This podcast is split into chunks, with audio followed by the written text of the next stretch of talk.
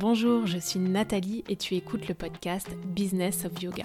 Si tu es prof et que tu veux créer la carrière épanouissante dont tu rêves sans le stress financier lié à ton activité, tu es au bon endroit.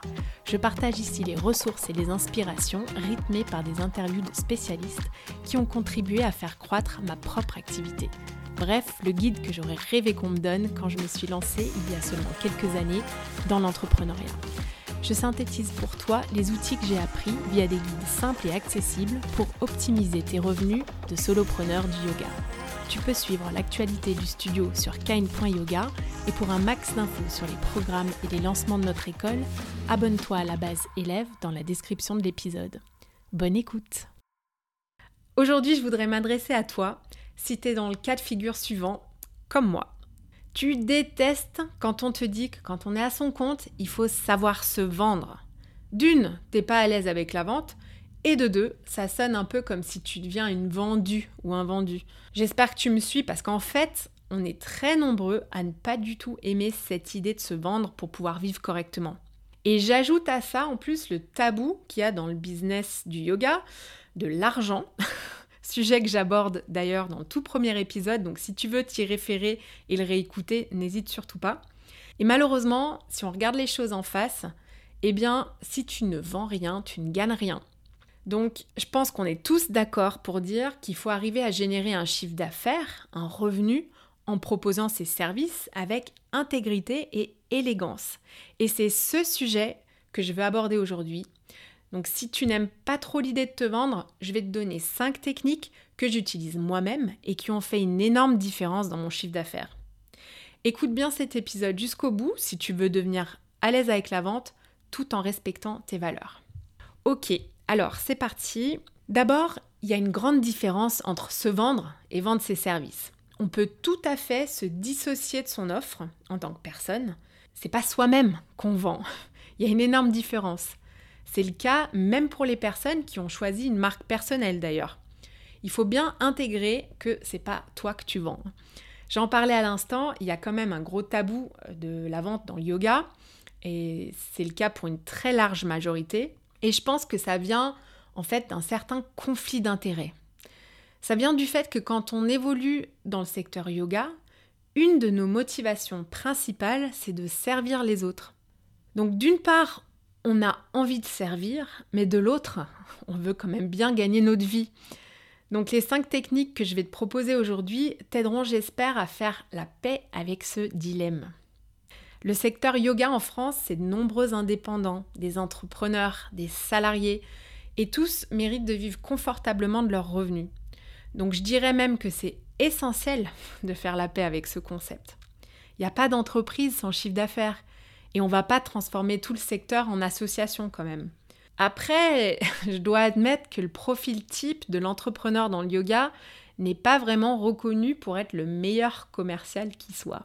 Le professeur est avant tout un passionné par l'enseignement, la pratique et son art de manière plus générale. Alors le problème derrière tout ça, c'est quoi finalement? Ben, On se retrouve avec des entrepreneurs qui ont les fesses entre deux chaises et qui vont choisir une communication informative de leurs activités. Je m'explique. Je prends un exemple de ce qui va se passer.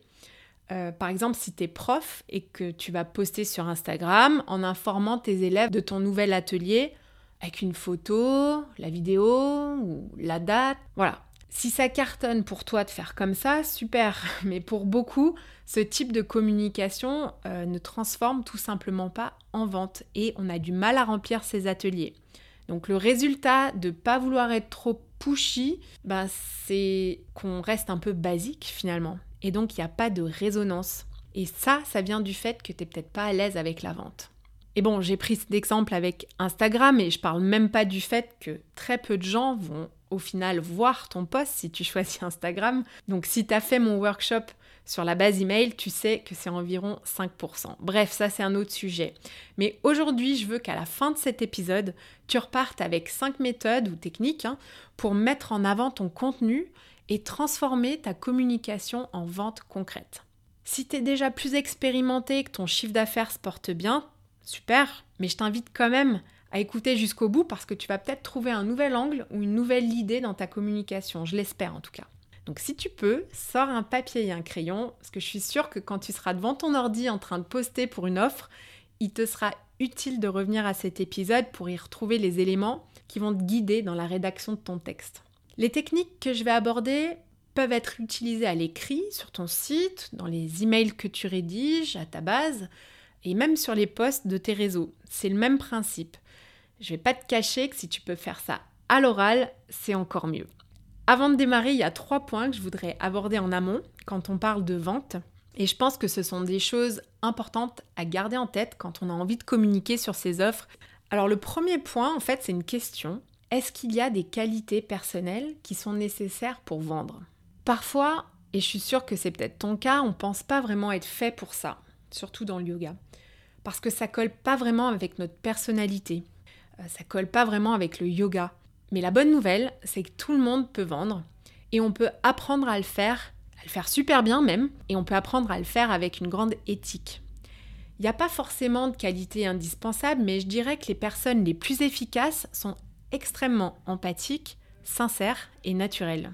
Et je trouve quand même super positif de savoir que pour vendre, on peut finalement rester soi-même et qu'on gagne à être sincère on n'a pas besoin d'enfiler la casquette ultra commerciale.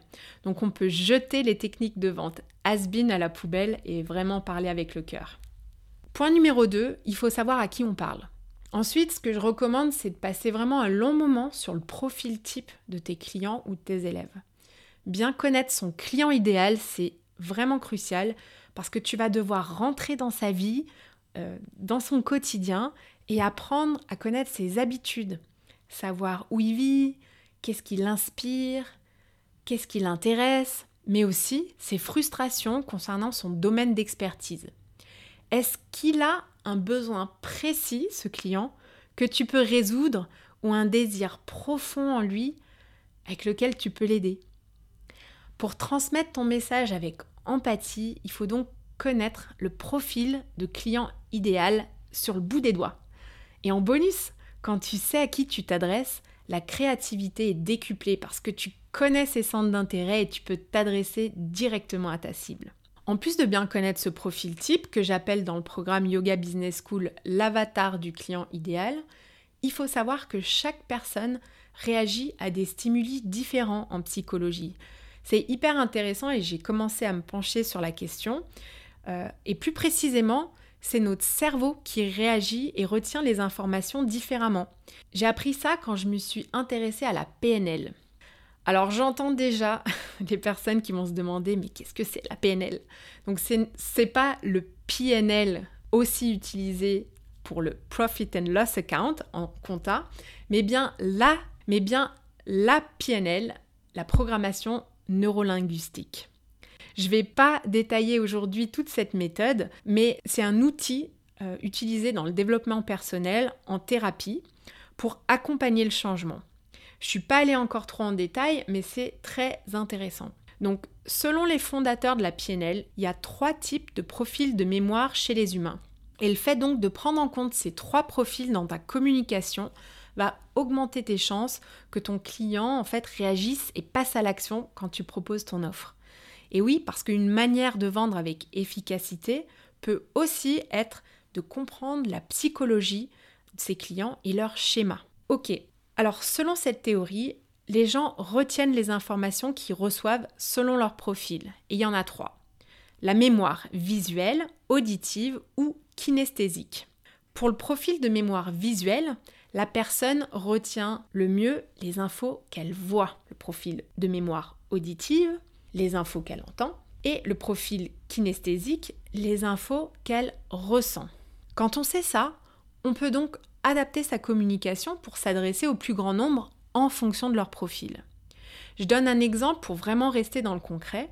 Si par exemple tu postes sur Instagram pour promouvoir un atelier, les profils visuels vont être sensibles aux démonstrations de ta pratique euh, que tu montres lors du cours, par exemple, à la beauté du mouvement, les auditifs vont être sensibles à la voix qu'ils vont entendre, qui décrit le cours par exemple, ils vont retenir le timbre, la puissance ou le débit, mais aussi la musique. Et pour les kinesthésiques, ils vont être sensibles au ressenti dans le corps par le mouvement. Il faudra donc décrire au mieux ces sensations ou le ressenti liés à ce que tu proposes.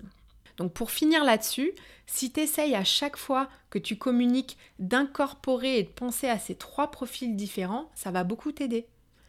Troisième et dernier point, il faut anticiper et dépasser les freins avant de commencer à vendre. Donc ce troisième point, c'est vraiment de savoir qu'avant même de rentrer dans un quelconque argumentaire, il y a des freins de la part de tes clients.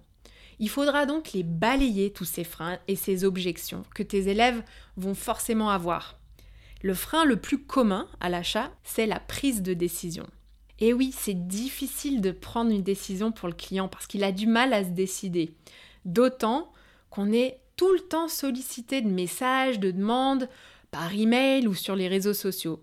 Et en fait, ce trop plein d'informations ne favorise pas vraiment le passage à l'action, si tu vois ce que je veux dire. Donc, ce qui peut être intéressant, et d'inclure ça dans ton message, c'est un encouragement à des petites prises de décision. Comme ça, au moment de prendre la grosse décision et de souscrire à ton offre, eh bien, la personne sera dans des bonnes conditions mentales.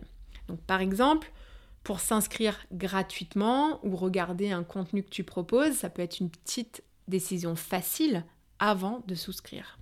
Et je tiens tout de suite aussi d'entrée de jeu à dire que si tu veux vendre quelque chose, il faut que l'action à prendre et la décision donc elle soit simple, simplissime même.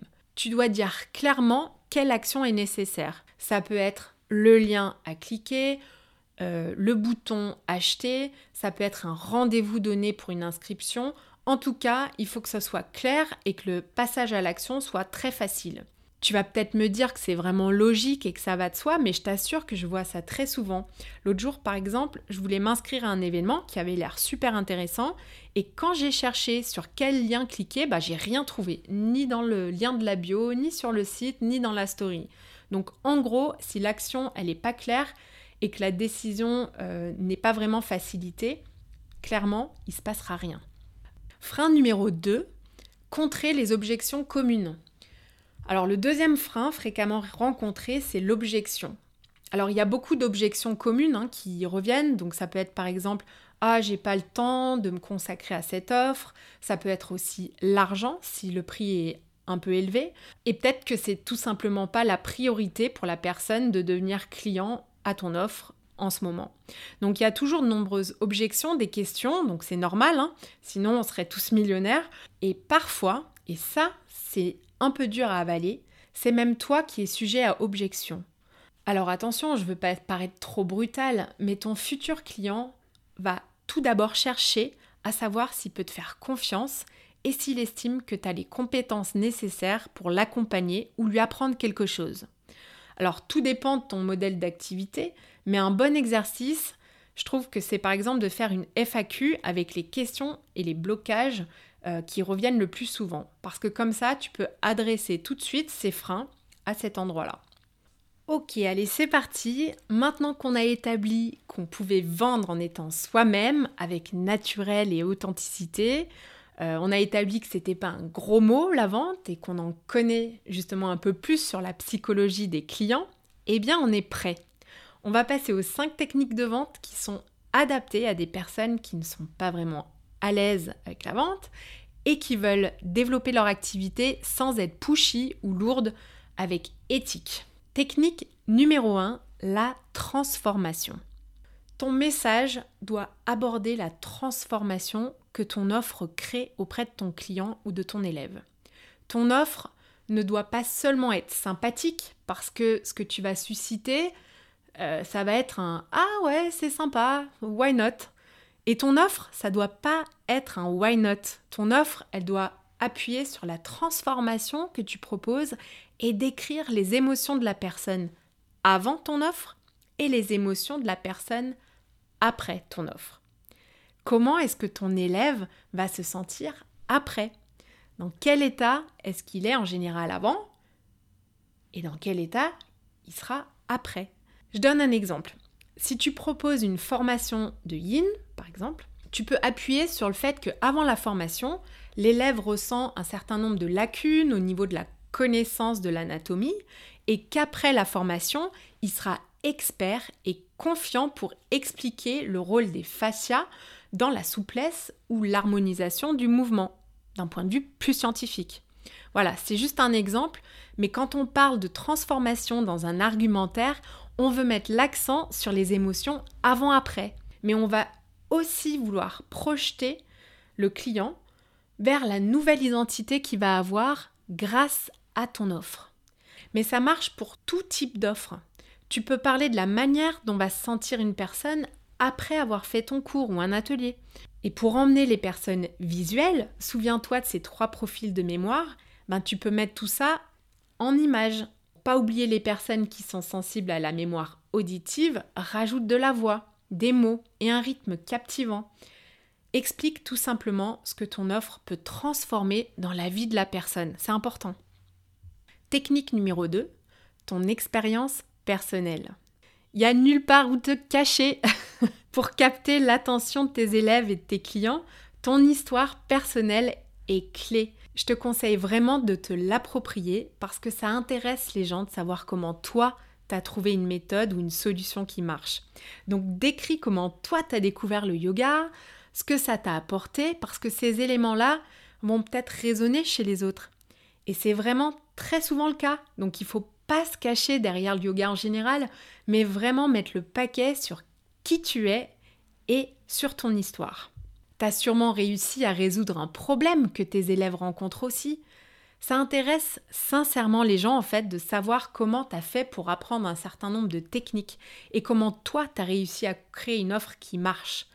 Raconter cette histoire, est en fait une très bonne technique et ton expérience personnelle peut vraiment convertir tes élèves parce qu'ils se sentiront plus proches de toi. Ils pourront donc comparer leur propre expérience avec la tienne et ça génère un climat de confiance mais aussi de transparence. Moi, par exemple, quand je parle de mon parcours entrepreneurial et que j'explique comment j'ai mis sur pied un studio de yoga avec un concept un peu unique, bah, je vais raconter mon histoire et par où je suis passée, les challenges que j'ai pu rencontrer et le fait d'avoir démontré un certain nombre de résultats dans un domaine, ça va donner une légitimité vis-à-vis des autres et ils vont vouloir faire appel à toi quand ils voudront faire la même chose. C'est ça qui se passe en général dans l'esprit des personnes. En tout cas, pour celles qui me contactent pour du coaching personnalisé. Donc, à toi de trouver la bonne manière de communiquer ton message. Peut-être que c'est pas via un podcast comme moi, mais peut-être que ça va être sur les réseaux sociaux, YouTube ou via un blog. Technique numéro 3, le résultat. Et l'effet waouh Au-delà de la transformation qu'on a vue à l'instant, quel est le résultat que tu promets? Dis-le clairement. C'est important de s'engager quand tu proposes quelque chose. Et c'est important d'être confiant dans le résultat que tes élèves ou tes clients vont voir grâce à ce que tu leur vends. Donc si tu parles d'un atelier, qu'est-ce qui va se passer pour eux après ces deux heures? Quel sera le résultat? Il ne faut pas hésiter à ce que le résultat soit présenté de manière complètement irrésistible. En gros, ce que tu vas aller chercher, c'est vraiment cet effet waouh, ça a l'air trop bien, j'ai trop envie de m'inscrire. Il faut que l'offre soit irrésistible. Il faut que ton client se dise que l'offre elle est tellement canon parce que le résultat donne envie. Mais attention, je dis pas qu'il faut exagérer la réalité, qu'il faut mentir ou promettre l'impossible. Mais je dis seulement que si tu as une offre, tu dois aussi proposer un résultat, l'assumer et travailler pour qu'il soit le meilleur possible pour ton client. C'est ta responsabilité. Ici, je pense qu'il n'y a personne qui cherche à vendre du vent via des offres ou des mauvais services. Donc n'oublie pas de parler du résultat et de l'objectif pour les acheteurs. Ce sont les personnes qui te font confiance et je sais que tu veux leur donner le meilleur résultat possible parce que tu te soucies d'eux. C'est un bon test aussi finalement, parce que si t'es pas vraiment sûr du résultat, mais là c'est peut-être à toi de te poser la question de savoir si ton offre elle est vraiment au point. Parce que tes clients ils veulent voir un résultat et un bon résultat. Je prends un exemple. Quand tu commandes un repas à emporter, tu repars avec ton repas. Quand tu commandes un article en ligne, tu reçois ton produit par la poste. Quand tu suis un programme pour apprendre quelque chose, tu veux voir tes compétences augmenter à la fin. Bah là, c'est la même chose. Ton client doit avoir un intérêt à ouvrir son porte-monnaie. Et en général, c'est pas juste pour le plaisir. Et toi, ta responsabilité, c'est de livrer ce résultat à ton client. Technique numéro 4, la méthode. Alors j'adore cette technique parce que je la trouve particulièrement intéressante dans le cadre des programmes en ligne dans le yoga, mais elle peut aussi s'appliquer à d'autres types d'offres. Mais en gros aujourd'hui, pour prendre cet exemple-là, eh bien cette technique, ça peut être tout simplement la manière dont toi tu vas présenter ton offre avec les différentes étapes que tu as créées parce que ça marche. J'aime bien prendre l'exemple des cours de yoga en ligne et on en trouve vraiment par milliers aujourd'hui sur YouTube ou Instagram, il y a vraiment des offres gratuites à tout va. Donc regarder un cours, bah, il y a malheureusement plus de grande valeur derrière. On peut trouver ça gratuitement. Mais il y a bien trop de choix possibles et de décisions justement à prendre pour ton client. Et ça, la grande majorité des gens n'apprécient pas du tout. Ils n'ont pas le temps d'aller se construire eux-mêmes leur programme avec différents cours piochés gratuitement par-ci par-là. Non. Ils aiment bien suivre une méthode. Et cette structure, c'est ce que tu peux lui apporter. C'est la tienne. Tu peux leur proposer et faire une vraie différence. Si l'élève veut suivre ta méthode, tu vas lui dire précisément quoi faire, quand et comment. Tu vas lui mâcher le travail en gros. Tu vas le prendre par la main et le guider. Comme je le disais, les types d'offres qui s'adaptent à cette technique sont les programmes en ligne, ça peut être sur euh, la souplesse ou l'acquisition de compétences, ça peut être la formation ou tout programme en fait qui aurait un objectif et dont toi tu connais les ingrédients secrets pour arriver au bout de la recette étape par étape. Si dans ton message, par exemple, tu abordes tous les problèmes que tes élèves rencontrent et que tu dis que toi, tu as la solution parce que via ton parcours personnel, tu as élaboré une méthode étape par étape pour résoudre tous leurs problèmes, ben, j'ai envie de te dire que c'est une formule qui marche. Allez, technique numéro 5, exemple et témoignage. Je trouve ça super d'aller demander du feedback à tes clients ou à tes élèves et ils seront nombreux, je t'assure, à prendre le temps de te donner leur retour d'expérience. T'as pas besoin d'en avoir énormément, mais si tu arrives à faire témoigner quelques personnes, c'est vraiment super bénéfique pour toi. Demande à tes clients tout simplement de se baser sur leur vécu et je suis sûre qu'il y en a beaucoup qui auront envie de t'aider à mettre en valeur ton travail. Au-delà des témoignages, tu peux aussi prendre des exemples de certains de tes élèves pour illustrer tes offres. Pense juste à demander l'accord de la personne avant, ça c'est important, sauf si c'est un commentaire public par exemple que tu partages. Tu peux donc illustrer tes propos en ajoutant des témoignages et des exemples de clients. C'est comme ça que tu leur donnes une opportunité de se projeter et de s'identifier.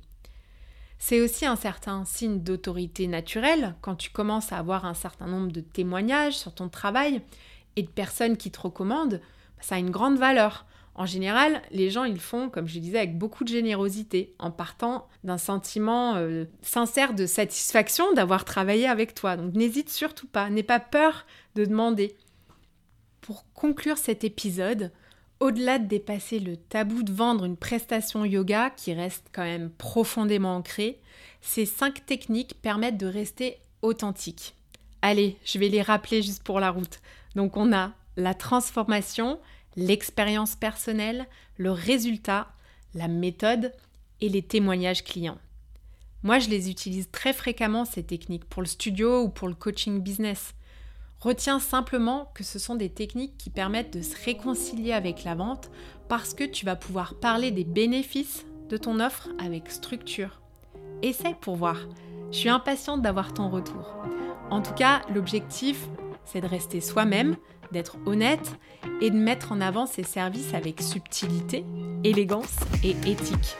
Je te souhaite une très belle journée et n'oublie pas de commenter ou de partager cet épisode si tu l'as apprécié. Merci d'avoir écouté cet épisode. J'apprécie tout particulièrement les retours et les commentaires sur ce qui t'a été utile ou non. Laisse-moi un petit mot et une note si cet épisode t'a plu. Le must, c'est de partager ce podcast avec une personne à qui ça pourrait être utile. Ça fait vraiment une énorme différence pour mon travail que tu prennes ce temps. Je te donne rendez-vous la semaine prochaine et d'ici là, suis ton intuition et prends une action qui te rapprochera un pas de plus vers ce pourquoi tu es là.